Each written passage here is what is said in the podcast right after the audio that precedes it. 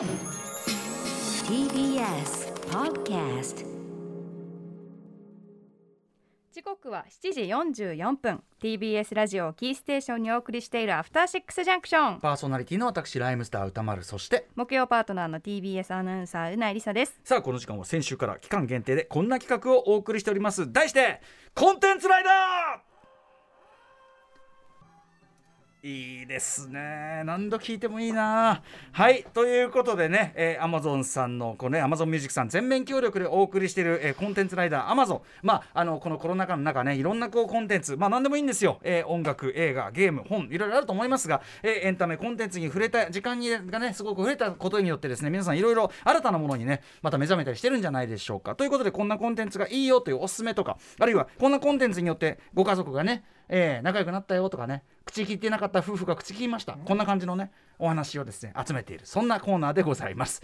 皆さん大丈夫ですか？はいもちろん。何を何を集中して見てたんですか？いや歌丸さんがしっかり読んでくださるから。ああ、はい、大して読んでませんでしたからこれね。はいよろしくお願いします。ということで今回コンテンツライダー、はい、あのこんな角度もあるのかということであの、うん、今まで割とその映像コンテンツとか、うんうん、まあ、本までは来ましたけどね、はい、こういうのもありですよということで言っていきましょうじゃあこれうなぎさん読みでお願いします、はい、ラジオネームんぱちゃんさんからのからの？そっか。そう。ごめんなさい。や,、うん、やってください。みんな聞かなかったことにして、今のは。いくよ。ラジオネームうぱちゃんさんからのコンテンツライダー。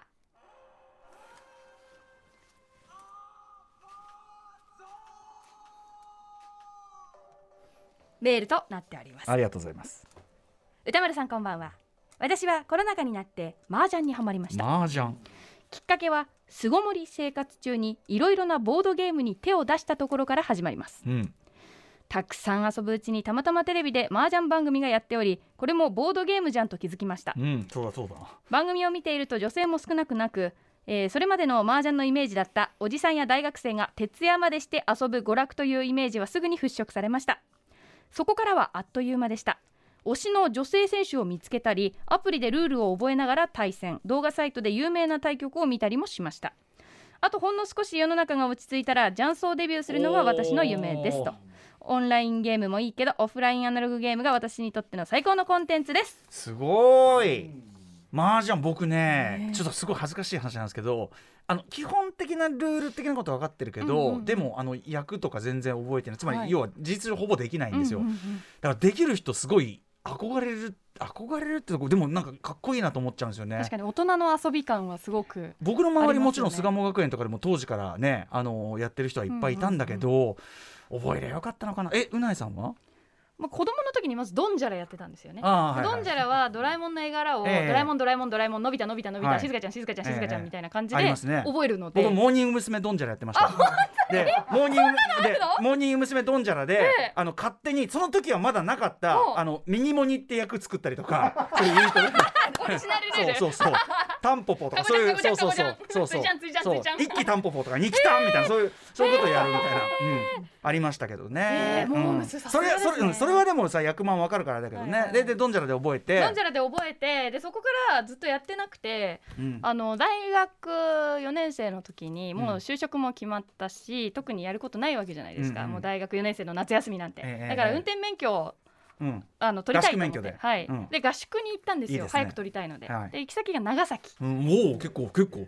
でその前半の1週間は結構その座学でいろいろ覚えなきゃいけないことがたくさんあって忙しいんですけど後半その仮免許試験合格するとちょっと暇になるんですよ。で後半すごく時間があって、でサークルの友達5人ぐらいで出かけて、あのその合宿に行ったんですよ。合宿取りに行って。あいいね。もうすでに仲いい友達ね。でその間にあの麻雀をやろうということで、ええ、スマホアプリで別々の部屋なんですけど、うんうん、オンライン対戦で。ああリアルにガチャガチャたたく囲むんじゃなくて。まずそうあの暇な時間にアプリでオンライン対戦してたんです、うん、デジタルネイティブやね、うん、で週末暇だねとなって、ええ、麻雀せっかくやってるから、うんうん、その地元の雀荘行こうってことで長崎の雀荘に行きました。やるね。なんかいいろいろイレギュラーな。いろいろイレギュラーな雀荘行ってフリーでその知らない人と打つんじゃなくて、はい。もう友人と。囲んでな、はい、えどうでした？そのリアル麻雀。あでもなんだろうな。やっぱりドンジャラやってたんで全然そんな、うん、そうか？そんなかなんだろう、すごく、うん。まあ確かに覚えにくいですよね。パイのえイラストがそうね。確かにちょっと覚えにくい。パイのイラスト。イラストがね。ん覚えにくいじゃ覚えにくいですけどドンジャラと比べたら。でもやってることは一緒じゃないですか。まあねまあねね。確かにね、はい。うん。でしかもそんな別にみんなめちゃくちゃうまいわけでもないので。うんまあそうかそうかそうか、はい。そうかレベルが同じぐらいでこうじゃないこうじゃないみたいに言いながらやるからね、はい。い、いかもねちょうどね。なんか楽しかったですね。ああすごいね。そのえ免許も無事取って。免許もした免許取れる麻雀覚える。覚える。やばいじゃん。そうそうそう。一石二鳥。あと携帯を選択しちゃって現地で携帯変えるっていう事件もありましたね やばい。どうでもいい事件が。いいね。でも学生してる。いいね。楽しいですね。さぞかしその5人組うるさかったろうな、ま、周りのさ一人で来てる人とかさ、あいつらキャッキャキャッキャ東京東京から来て。東京から来て。うるせえな。うっとうしいなあの学生たちみたいな。